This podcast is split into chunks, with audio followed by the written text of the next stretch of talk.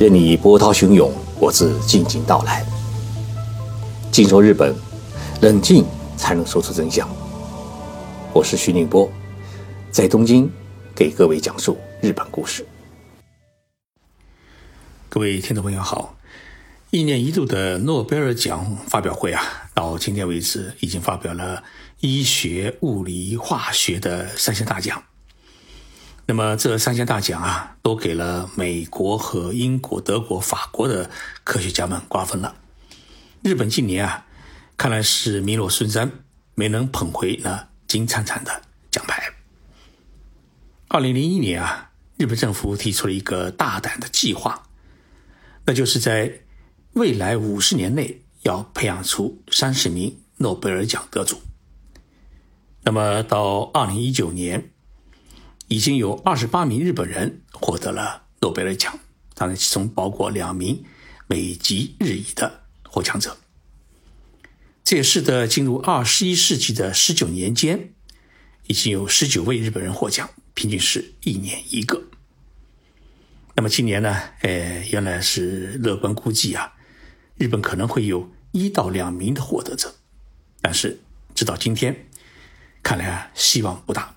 今年啊。形势是很不妙。我们来看看，在过去的几年当中，日本的诺贝尔奖获得者，他们都出生于什么大学？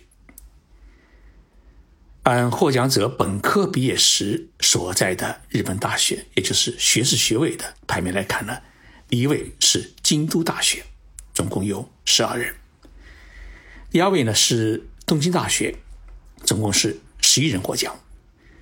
其次是名古屋大学五人，仙台的东北大学是一个人，北海道大学是一个人，是东京工业大学呢是两个人，长崎大学是一个人，神户大学是一个人，德岛大学是一个人，呃，其余大学也是一个人。大家听完这个名单以后啊，大家可能会感到奇怪，早稻田大学不是很有名吗？还有是清英大学也很有名，都是两所日本最著名的私立大学。为什么这两所私立大学没有一个人获得诺贝尔奖呢？其实啊，呃，在日本，清英大学也好，早稻田大学也好，诞生的最多的不是科学家，而是政治家。也就是说。日本的许多的政治家，也就是首相，都出生于早稻田大学和庆应大学。我们再来看看诺贝尔获得奖的他们的学历，有两名获得文学奖的获得者呢，他们都是本科学历。呃，其中一位叫川端康成，他呃写有《异斗的舞女》《雪国》等小说。还有一位呢是大江健三郎，哎，他的获奖作品是。万延元年的足球队，那么大多数呢是理工科类的获得者，全部是博士毕业。当然呢，有一个人除外，他是获得了名誉博士。那么这位就是京都市的岛津制作所的研发工程师，叫田中耕一。他在一九八三年呢毕业于东北大学，呃，手头没有博士学位，也没有硕士学位。但是呢，却获得了二零零二年的诺贝尔化学奖，所以田中耕一呢，他得奖啊是一个传奇。那么获奖以后啊，他的母校后来授予他的一个名誉博士学位，所以获得博士学位基本上呢是日本人追寻诺贝尔奖之梦的一个基本。但是日本现在面临着一个深刻的问题，那就是年轻人啊。都不愿意攻读博士学位，这个问题啊，也不仅影响着日本的诺贝尔获得者的培养计划，更是令人担忧日本未来的科创能力。日本文部科学省的最新统计数据显示，在2019年度，日本在校的博士生是5963人，比。二零零三年时的一万两千人是减少了一半，而博士生减少的一个很大的原因是攻读硕士学位的年轻人是大幅的减少。那么还有一个数据，是一百万人口当中的博士学位的获得者的数据。在二零一七年的时候啊，日本一百万人口当中，拥有博士学位的是一百十九人，但是美国是两百六十八人，德国是三百四十四人，韩国是两百八十四人，日本是处于这。三个国家的一半的水准。那为什么日本读博士的年轻人会越来越少呢？首先一个原因是日本社会啊没把博士当回事。二零一九年获得诺贝尔化学奖的旭化成公司的专家吉野章，他指出，在欧美国家获得博士学位的人啊，在企业和研究机构里面就职，都获得。优先的待遇，但在日本，博士生和本科生几乎是处于同一起跑线上，自个儿去投档、去面试、去寻找工作，而企业呢，也不会因为你是博士毕业生而有别于本科生给你特殊的面试和录用的待遇。因此，基野先生呢呼吁企业要厚待博士生。不仅要给博士生更高、更好的待遇，而且应该给他们更好的科研条件。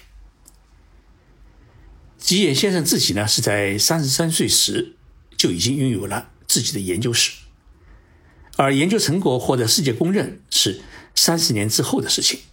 因此，吉野先生呼吁企业应该给予博士生至少十年的安心科研的时间与环境，不要叫他们立即出成果。而是应该让他们自己呢，慢慢的去钻研，慢慢的去磨。而事实上面呢，日本许多的企业里面啊，博士毕业生第一年的月薪啊，仅比本科毕业生高出五万日元，也就是大约三千两百块人民币。而博士生在企业里面啊，是很难立刻获得独立研究的环境。第二个原因呢，是大家觉得读博士没啥好处。在美国圣母大学从事航空宇宙机械工学研究和教学的板上博隆教授，他指出呢，在日本获得博士学位后啊，在企业或者科研机构里面就职的话呢，工资基本上是按照年龄来确定的，也就是按照年功序列制度来定工资，与学历呢几乎没啥关系。但是如果在美国获得博士学位，那么一生的收入将会比一般人。高出好几倍。同时呢，美国许多大学从攻读博士课程开始会给学生发工资，而日本的博士生呢，还得自己打工挣学费，过着清贫的穷学生的生活。板上教授因此指出，在日本读博士真的感觉没啥好处，所以啊，他呼吁日本的硕士生们，如果你想攻读博士学位的话，可以考虑到。美国的大学去读。第三个原因呢，是许多博士生感觉到前途迷茫。在日本获得博士学位以后啊，许多人为了继续自己的研究，不得不成为各个科研机构临时雇佣的研究员，每月呢领的是二十多万日元的薪水，二十多万日元呢，也就是一万多块人民币，干着助手或者打杂的活，成了研究所的廉价劳动力。而且呢，一般一干就是两到五年。那么结束这一研究期后啊，还不知道自己的正式就职单位在哪里，对于自己的前途和事业前景，经常呢感到不安。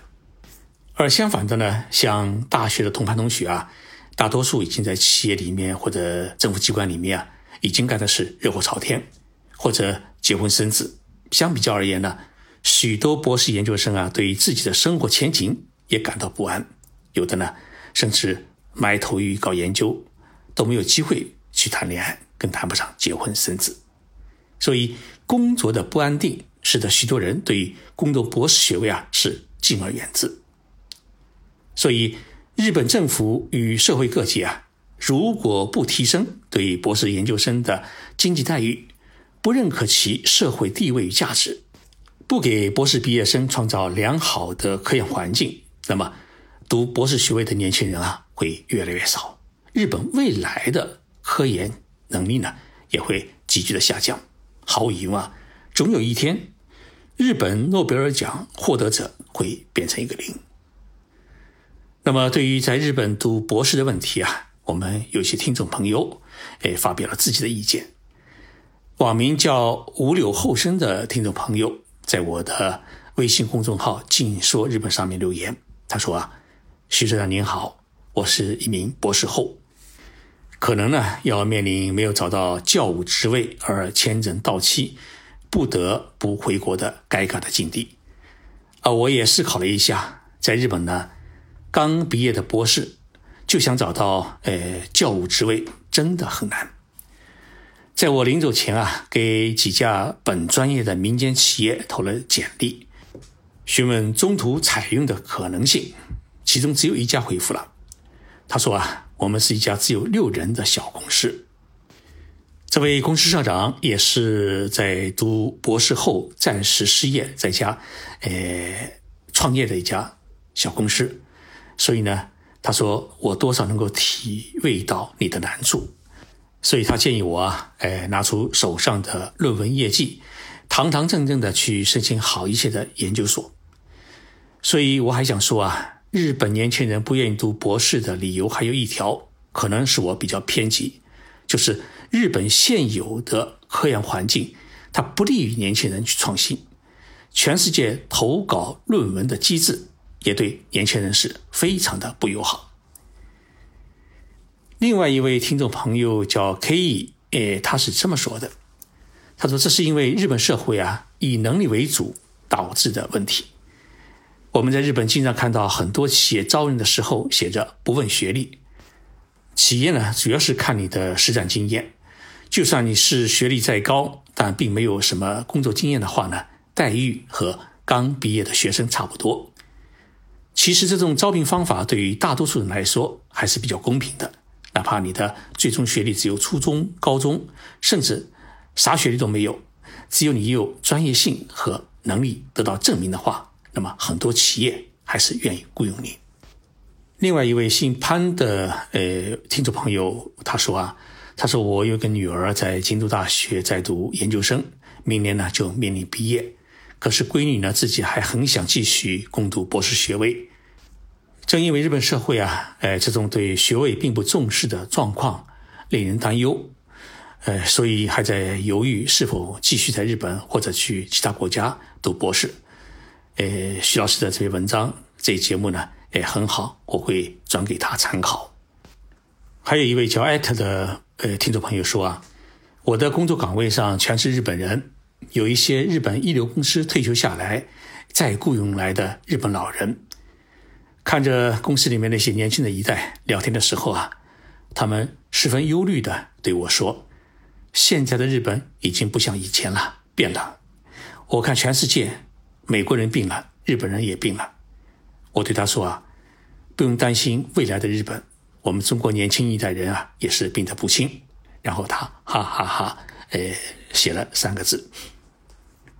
还有一位是呃叫。庞笑云的听众朋友，他是这么写的：日本社会有一种观点，认为博士生是研究学问的，工作场所应该是在专门的研究机构或者在大学里面任教。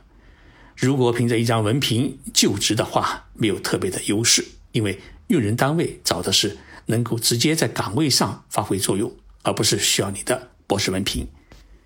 当然，有一些外资企业，无论是日本企业也好，美国企业也好，用人时啊，会优先考虑名牌大学和国外大学的学历。但是呢，学位高低没有关系，薪水呢是学士学位和硕士学位，好像只差哎每个月是一万日元左右，是在日资企业里面。